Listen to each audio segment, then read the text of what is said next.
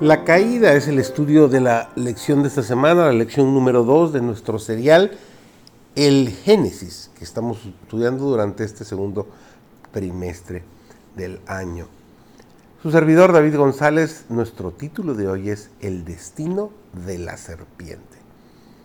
Puesto que la serpiente había sido el instrumento de Satanás, compartiría con él la pena del juicio divino después de ser la más bella y admirada criatura del campo, iba a ser la más envilecida y detestada de todas, temida y odiada tanto por el hombre como por los animales.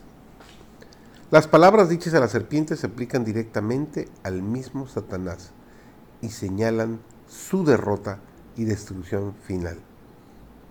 Génesis 3.15 nos dice, y enemistad pondré entre ti y la mujer, y entre tu simiente y la simiente suya. Esta te herirá en la cabeza y tú le dirás en el calcañar.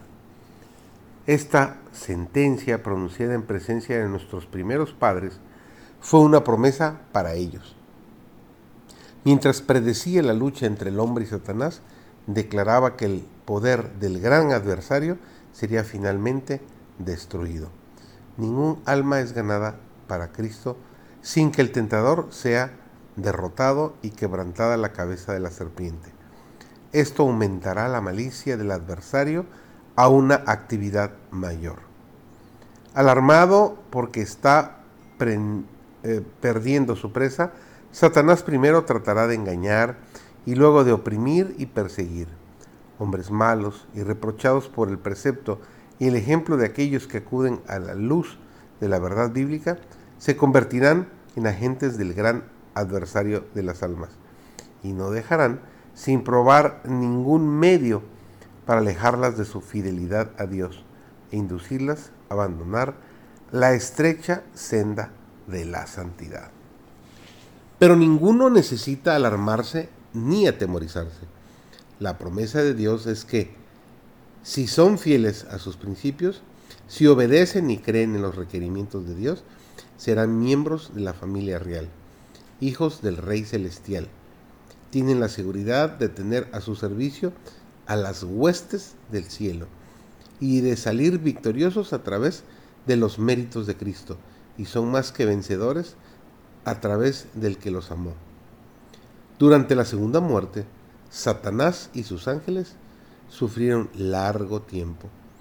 Sobre Satanás pesaba no solo el castigo de sus propios pecados, sino también el de todos los de la hueste redimida, que habían sido puestos sobre él. Además, debía sufrir por la ruina de las almas a quienes engañara. Después vi que Satanás y toda la hueste de los impíos estaba, estaban consumidos y satisfecha la justicia de Dios. La cohorte angélica, angelical y los santos redimidos exclamaron en alta voz, Amén. Dijo el ángel, Satanás es la raíz y sus hijos son las ramas. Ya están consumidos raíz y ramas. Han muerto de una muerte eterna. Nunca resucitarán y Dios tendrá un nuevo universo limpio. Entonces miré y vi que el mismo fuego que había consumido a los malos quemaba los escombros y purificaba la tierra. Volví a mirar, dice el linaje de White, y vi la tierra purificada. No quedaba la más leve señal de maldición. La quebrada y desigual superficie de la tierra era ya una dilatada planicie. Todo el universo de Dios estaba limpio y había terminado para siempre la gran controversia.